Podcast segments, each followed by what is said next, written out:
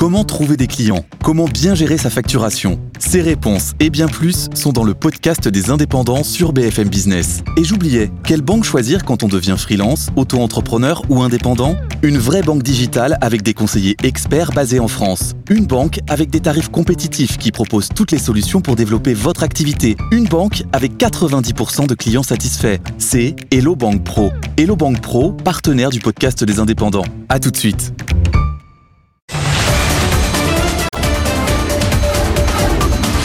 Morning Business. Le débat. Cours de sciences économiques et sociales euh, niveau seconde, le prix c'est l'offre et la demande. Mhm. Bah non, le prix c'est plus ça en fait. Le prix c'est les coûts. C'est ça désormais euh, que veut mettre en place Emmanuel Macron. Est-ce que les prix planchers, ça serait pas la pire des idées par Est-ce que vous m'en voulez si je suis pas totalement en désaccord avec Jean-Marc aujourd'hui? Parce que je pense qu'on sera probablement. Allez-y, l'heure est grave. Bon, l'heure est grave. Euh, c'est vraiment typiquement euh, euh, la bonne idée, l'intuition de l'évidence. Mais bon sang, mais c'est bien sûr, mais pourquoi on l'a pas pensé plus tôt? Pourquoi on fait pas ça partout? Oui, il y a un problème de revenus chez les agriculteurs. Ça, c'est certain. Euh, mais moi, l'histoire des prix administrés, j'ai du mal à y croire. Alors, pour quelle raison d'abord? Parlons de l'agriculture. Euh, le prix plancher. Alors, c'est combien le prix plancher? L'éleveur en plaine, l'éleveur à la montagne, euh, le, celui qui produit du bœuf au nord ou au sud? Déjà, il faut déterminer le prix plancher. Quel va être le prix plancher? Pas simple. Ensuite, euh, prix plancher, très bien. Moi, je vous prends le pari. Au bout de six mois, c'est le prix plafond. C'est-à-dire qu'en fait, euh, c'est le prix. Voilà, c'est le prix. Ça veut dire qu'en fait, tout le monde est enfermé dans un prix plancher. Et à la fin, c'est une sorte Et on peut pas augmenter ses prix. Voilà, c'est une forme de, c'est, c'est un appauvrissement généralisé, surtout si les prix mondiaux grimpent. Alors là, je vous raconte même pas. Troisième élément, euh, c'est le poison de l'exportation. La filière, c'est quand même le troisième excellent commercial de France, plus de 10 milliards d'euros. Si vous avez des prix planchers, c'est une perte de compétitivité. Et c'est même à la limite le tapis rouge pour les importations. Vous imaginez les cours mondiaux qui baissent Allez, on peut dérouler le tapis rouge à l'importation, il n'y a plus aucun problème et plus aucun frein. Quatrième élément qui paye, bah, c'est le consommateur qui paye. On peut pas toujours vouloir du pouvoir d'achat, toujours vouloir des prix plus bas, euh, le revendiquer haut et fort pendant les, négociations co- commerciales à Bercy, et faire un système qui fait qu'automatiquement c'est du pouvoir d'achat en moins pour le consommateur.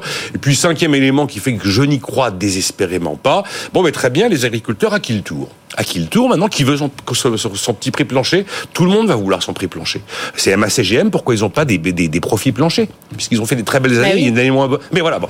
Donc, pour toutes ces idées-là, enfin toutes ces Il y a l'immobilier aussi qui peut avoir voilà, mais tout le monde de se voilà. mettre dans la brèche. J'y crois pas. Les prix administrés, je pense que l'histoire nous a démontré que c'était quand même pas la solution. Euh, après, c'est bien beau de dire c'est pas la solution, tout en reconnaissant qu'ils ont un problème de revenus. Ceux qui viennent dire qu'ils vendent à perte, ils l'inventent pas le fait qu'ils vendent à perte. Donc je pense qu'à ce stade, la seule piste crédible, c'est de, de corriger les défauts d'Egalim 3 dans Egalim 4 en retirant l'une des trois options de fixation du prix de la matière première agricole. On en a parlé la semaine C'est donc dernière. totalement le contraire. Pardon vous proposez, c'est donc totalement le contraire que vous proposez. Vous voulez plus du tout de fixation de prix. Ah non, non, non, non, non. Bah si, fixation du prix de la matière première agricole au terme d'une négociation et avec la, la, la, la mise à plat de l'ensemble de ce que coûte la matière première agricole. Et il faut rajouter à ça, à mon avis, ce qui n'existe pas dans Egalim 3, les coûts de production qui ne sont pas pris en cause, pas pris en compte. Je pense que là, on a un petit début d'élément de réponse. Mais le coût du prix plancher administré, pour les cinq raisons que j'ai évoquées, j'y crois pas. non. Ça veut dire aussi, Jean-Marc, que si les consommateurs ne veulent plus de, de viande parce qu'ils consomment autre chose, c'est pas grave, le prix ne bouge pas. On se fout totalement de la demande désormais. Oui, oui, exactement. Oui, c'est c'est une euh, c'est une vision qui est une vision d'ailleurs qui euh, correspondait à ce qui se passait au début de la politique agricole commune, mais dans des circonstances qui étaient différentes. hein. Euh, je peux faire tout de suite ma citation latine, c'est nové, c'est non nova. C'est-à-dire, on nous présente comme très nouveau et très imaginatif quelque chose qui existait déjà auparavant. Ça s'est présenté comme nouveau, mais c'est pas si nouveau que ça, parce que la politique agricole commune, elle était née en disant on va vous garantir un prix. Alors qui était un prix euh, plancher d'une certaine façon, et en disant si jamais il y a des importations, on mettra un droit de douane de façon à ce que le niveau de prix des importations soit égal à ce prix plancher.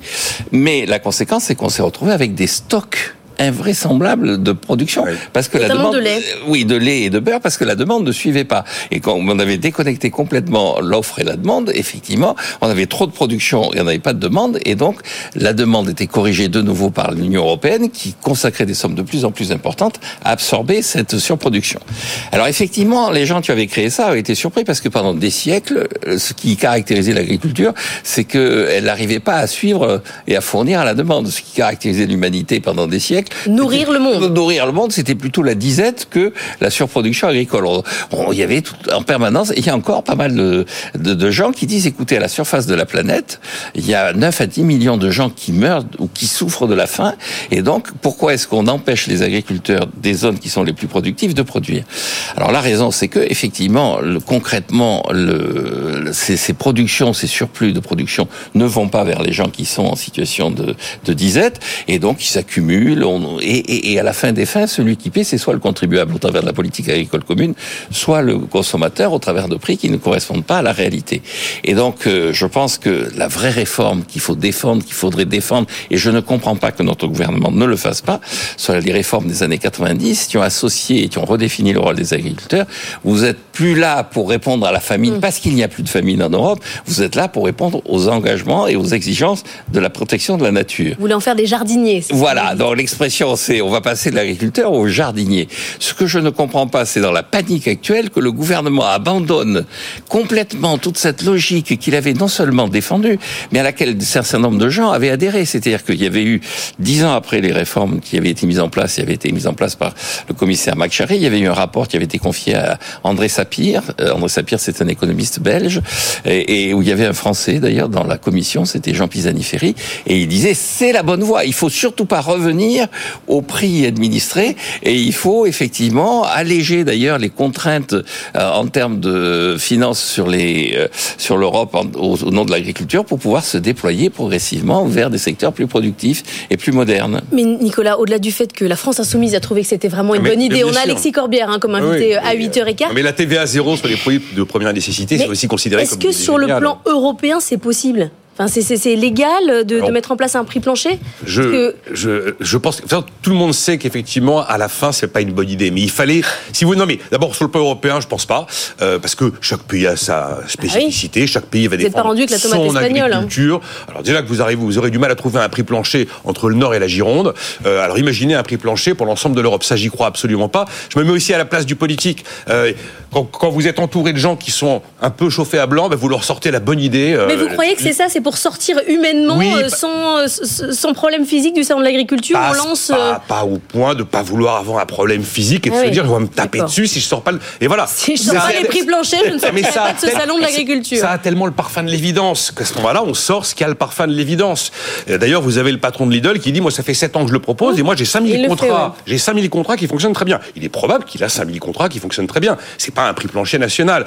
Évidemment, il vaut mieux dire prix minimum garanti pour essayer de calmer tout le monde que leur expliquer, t'es agriculteur, tu seras jardinier. Parce que là, je pense qu'à mon avis, le message serait moins bien passé. Ça, ça fait 30 ans normalement qu'on le diffuse oui, oui, ce message et donc il faudrait mais, en faire véritablement une réalité. Mais la FNSEA dit c'est du protectionnisme, ça marche pas. Vous avez la coopération agricole qui dit bah, c'est pas compliqué, on va faire un SMIC agricole. Enfin, voilà, même eux sont conscients que c'est pas la solution. Patron de Lidl qui sera avec nous mercredi lors de la spéciale salon de l'agriculture, Michel Biérot absolument, mmh. qui sera avec nous. On parlera aussi beaucoup d'innovation mercredi dans Good Morning Business. Merci à tous les deux. À demain.